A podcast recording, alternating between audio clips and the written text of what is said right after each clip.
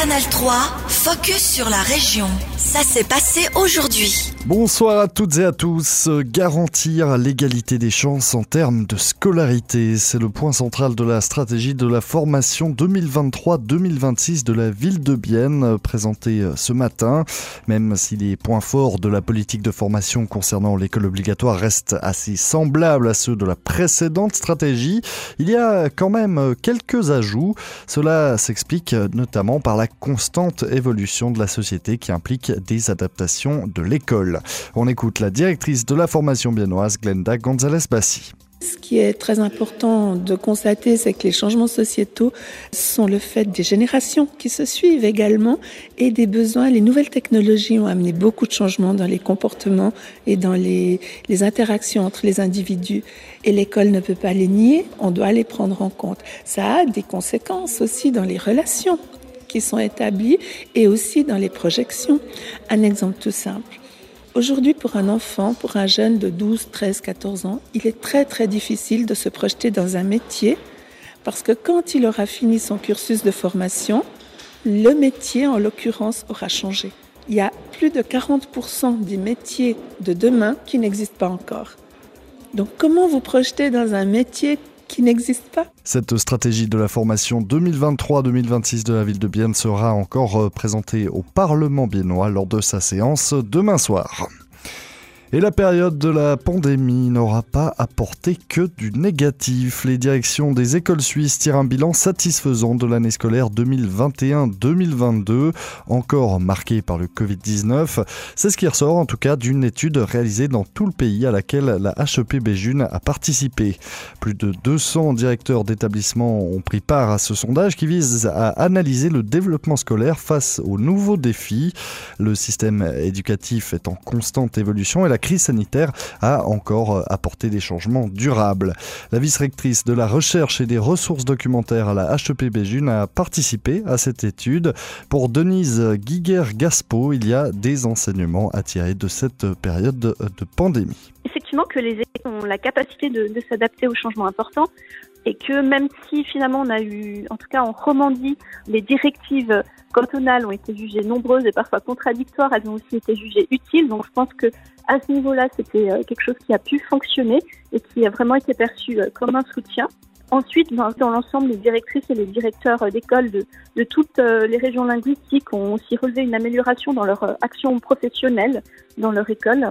Et puis, peut-être le dernier élément, c'est qu'on peut dire que, que la pandémie a donné aussi une impulsion pour des changements durables dans les trois régions, que ce soit ben, pour le développement du numérique, ou encore justement les échanges entre les enseignants et enseignantes. L'année scolaire 2022-2023, même sans Covid, amène aussi son lot de défis et d'améliorations. La nécessité de soutenir les élèves avec des besoins éducatifs particuliers, l'utilisation plus fréquente de l'apprentissage numérique en classe ou encore la collaboration entre les enseignants. Et en sport, la lutte suisse reprend ses droits. La nouvelle saison démarre euh, dès ce week-end avec la fête de lutte du Jura bernois. Et parmi les favoris, il y a le lutteur des prix d'Orvin, Mathieu Burgère. Le jeune sportif de 21 ans doit confirmer son excellente saison de l'année dernière. On écoute Mathieu Burgère. Je suis euh, tout chaud pour cette saison. Après, j'ai eu une petite blessure au genou euh, cet hiver, donc j'ai quand même un mois et demi de, de retard, je dirais, d'entraînement. Mais j'ai l'impression que j'ai malgré ça quand même bien pu me préparer.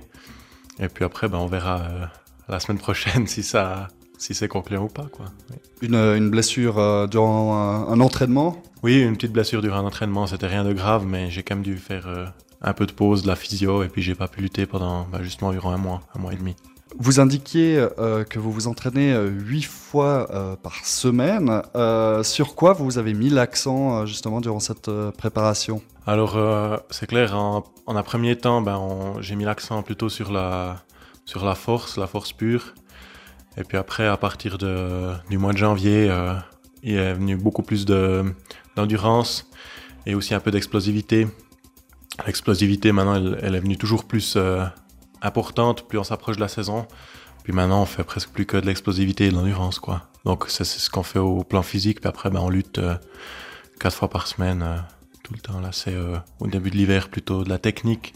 Puis maintenant, plus des combats comme des combats sérieux, quoi. Vous restez sur une, euh, une très belle saison. Euh, j'ai des chiffres devant les yeux. Vous avez décroché 9 couronnes euh, sur 11 participations à des, à des fêtes de lutte. cette année, quel objectif C'est possible de faire encore mieux? Alors cette année, pour moi, ce sera déjà pas possible de faire 11 fêtes de lutte où il y aura des couronnes. Mais ben, c'est clair, le but c'est de faire au, au, minimum autant bien et puis de, ben, de vraiment pouvoir prouver cette couronne fédérale. Donc d'aussi pouvoir montrer des belles passes contre les autres couronnes fédéraux. Vous le rappeliez, hein, vous aviez euh, décroché euh, l'année passée euh, une couronne à la fête fédérale de lutte suisse à, à Pratteln. la prochaine aura lieu en 2025. Une saison sans fédérale, la motivation est la même ou c'est un peu différent quand même? Bien sûr qu'une année avec une fédérale, c'est toujours quelque chose de spécial. C'est toujours l'année qu'on attend depuis trois ans. C'est vraiment le, le, big machin, quoi. Mais la motivation est quand même là. Il y a quand même beaucoup de fêtes de lutte. Euh, ça, il n'y a peut-être pas une fédérale, mais Unspunnen, c'est aussi une grande fête.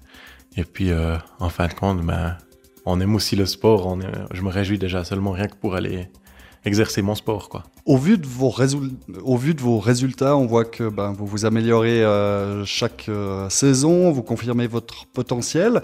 Est-ce que avec, euh, avec cette progression, vous, vous sentez un peu un changement de perception parmi vos, vos, adversaires, que vous, vous êtes attendu en fait maintenant? Oui, alors c'est clair qu'on on remarque quand même une différence. L'année passée, je dirais, j'étais celui qui venait à une fête de lutte et puis j'avais vraiment rien à perdre parce que j'avais rien à prouver. Et ben, cette année, je sais encore pas, vu que je n'ai encore pas fait de grande fête de lutte, mais j'ai l'impression quand même qu'au niveau des adversaires, ça va changer parce que ben, ils auront l'impression que j'ai quelque chose à perdre et ils le sentiront certainement.